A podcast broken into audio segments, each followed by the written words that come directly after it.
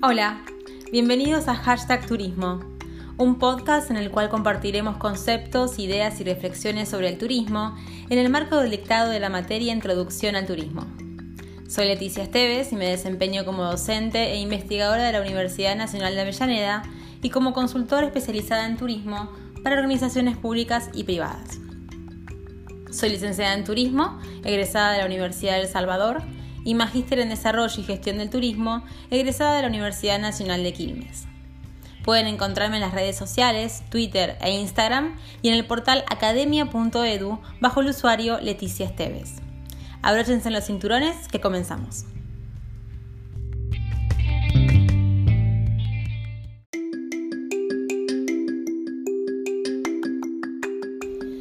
Este es el episodio 1 de Hashtag Turismo, en el cual abriremos el diálogo sobre qué es el turismo y su efecto multiplicador y los distintos tipos de servicios turísticos. Les dejaré lecturas sugeridas para acompañar este episodio, las cuales podrán encontrar en la plataforma Edmodo.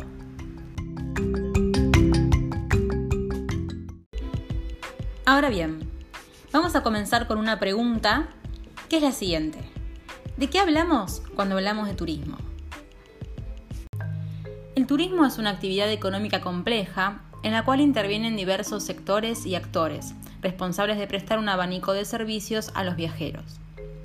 Existe una gran diversidad de conceptos de turismo, cada uno de ellos elaborados bajo diferentes enfoques y contextos, y de hecho si navegan por Internet van a encontrar varios autores e investigadores que aportan sus miradas sobre esta actividad. En primera instancia, y a los efectos de sentar una base clara sobre qué es el turismo, tomaremos de forma inicial los aportes de la Organización Mundial del Turismo, la cual indica que el turismo comprende las actividades que realizan las personas durante sus viajes y estancias en lugares distintos a su entorno habitual por un periodo de tiempo consecutivo inferior a un año con fines de ocio, negocios y otros.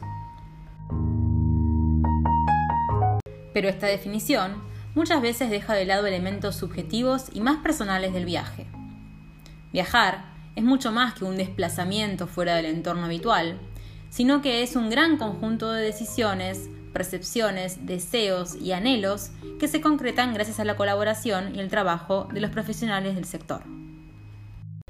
Esto significa que cuando una persona decide planificar un viaje, comienza una gran cadena de relaciones y acciones para que ese viaje se convierta en realidad un simple comentario, una foto en las redes sociales, un artículo en el suplemento de viajes del domingo, un documental.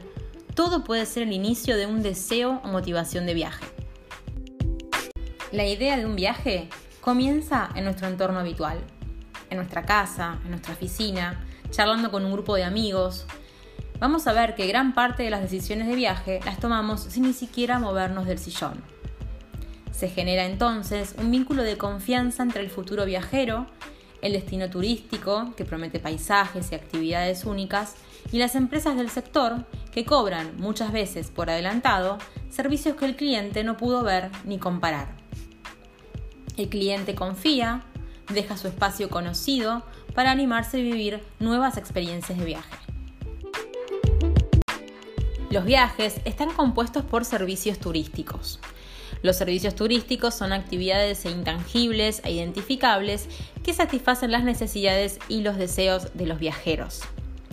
Al momento de atender esas necesidades, las empresas y actores claves del sector turismo cumplen un rol muy importante, son conocidos en el ambiente como prestadores de servicios turísticos y en ese grupo están contempladas las empresas de alojamiento, gastronomía, guías de turismo, las empresas de transporte, rentadoras de auto, asistencia al viajero, las agencias y operadores de viaje, las casas de cambio, entre otras. Los prestadores de servicios turísticos son considerados como parte de una gran cadena donde cada eslabón es fundamental para lograr una experiencia integral en destino. Así también son grandes generadores de empleo, sobre todo durante la temporada alta, donde la demanda aumenta y la necesidad de contratar más recursos humanos es evidente. Entre los datos de impacto económico generados por el turismo, podemos visualizar que uno de cada 11 empleos en el mundo es generado por el sector turístico. Pero no solo el sector turismo se ve beneficiado por el empleo que genera la propia actividad, sino que también se produce una suerte de efecto derrame o efecto multiplicador. Vamos a poner un ejemplo. Un turista llega a la ciudad, toma un taxi en la terminal para trasladarse al hotel.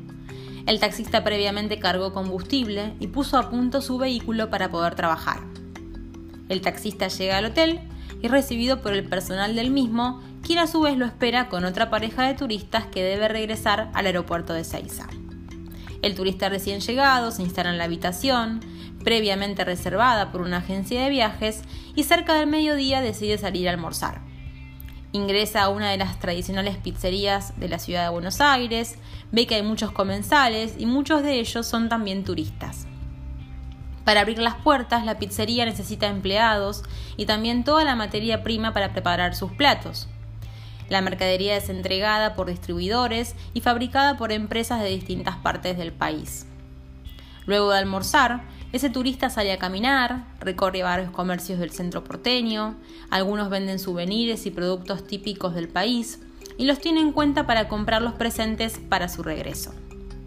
Encuentra un centro de informes, allí lo atienden, les dan un mapa, una guía general de la ciudad, consigue una tarjeta SUBE y toma un colectivo hasta el barrio de Palermo, donde se encontrará con un viejo amigo. El colectivero lo orienta sobre la parada correcta y le brinda la información sobre algunos atractivos cercanos. Antes de llegar al encuentro con su amigo, el turista se detiene en una farmacia para comprar productos de perfumería y también en un kiosco al paso. En una librería encuentra un pequeño diccionario inglés-español y también lo compra. En apenas unas horas, un solo turista logró dinamizar y poner en movimiento varios rubros y personas que se vieron beneficiadas por su presencia. Esa es, sin dudas, una de las fortalezas del turismo. Con la llegada de los turistas nos beneficiamos todos. A partir de este ejemplo y de lo desarrollado en clase, podemos inferir que la actividad turística es mucho más compleja de lo que se plantea en el concepto de la OMT. Capese, por ejemplo, define al turismo como una variedad de desplazamientos o flujos que se generan y suceden de manera no lineal en todo el espacio turístico. Los factores de producción y consumo no se encuentran todos en el mismo lugar y es necesario efectivizar su encuentro. Los desplazamientos de personas son posibles gracias a la existencia de medios que permiten atender distintas necesidades. El autor menciona estos medios y los describe como flujos. Podemos ver entonces que hay flujos de personas, flujos monetarios, flujos de objetos, de comunicación y de imagen. Les sugiero que lean este texto y puedan traer a clase todas las dudas y consultas relacionadas con el mismo.